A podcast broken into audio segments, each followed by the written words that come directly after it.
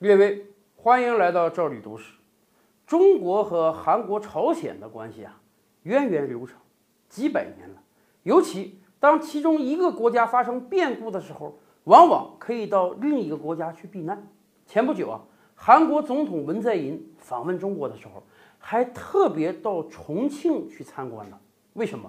因为二战的时候，我们知道朝鲜、韩国亡国了，被日本吞并了，所以啊，大韩民国的流亡政府。就设在了重庆。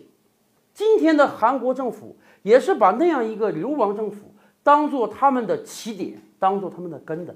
他们感谢中国人民在战时给他们留下了一点香火，所以他的总统来的时候要到那个根去拜访一下、参拜一下。其实，中国又何尝不是这样的？我们以往的节目就说过，朝鲜人也好，韩国人也好。对大明是非常有感情的，为什么？人臣倭乱的时候，朝鲜遭受到了日本的侵略，日本想把朝鲜纳入到掌控之中，是中国人，是大明王朝派出了几十万军队，从陆上和海上和朝鲜人并肩作战，打败了日本人，所以朝鲜上下对大明一直是感恩戴德的，以至于啊。满清和大明作战的时候，皇太极的战略思想就是，要打败明朝，首先必须先吞并朝鲜。两次发兵打朝鲜，打到最后，朝鲜确实是没有能力作战，而且那个时候明朝又派不出军队来援助，导致朝鲜最后向满清投降，成为满清的一个藩属国了。但即便这样，在朝鲜内部。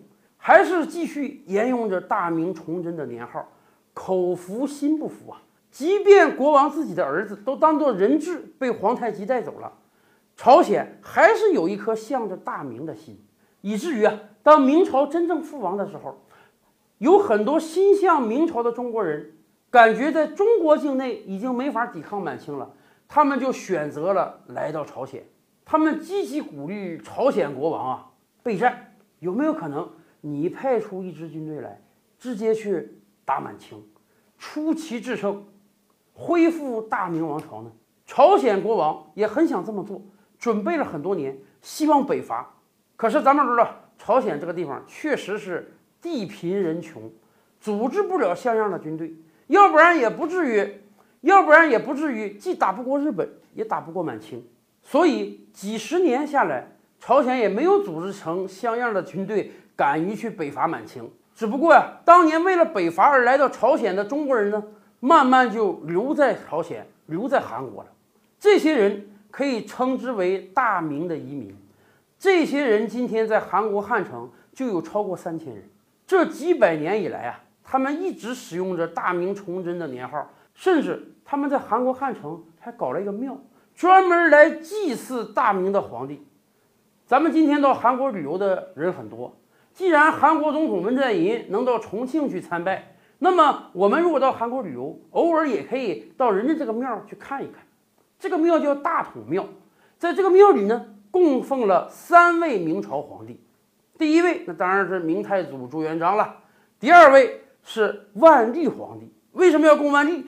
因为是万历年间中国派兵抗日援朝的。第三位就是以身殉国的崇祯皇帝。每年正月初四，大明王朝开始的时候，和每年三月十九，崇祯殉国那一天，这些大明移民都要在大统庙搞声势很大的祭祀活动。而在这个庙中啊，还有韩国宣祖大王的手书“再造藩邦”，确实是这样。韩国人感谢中国人的出力，让朝鲜保持了独立，再造了三邦。其实啊，从历史上看，我们对于朝鲜的再造又何止这一次呢？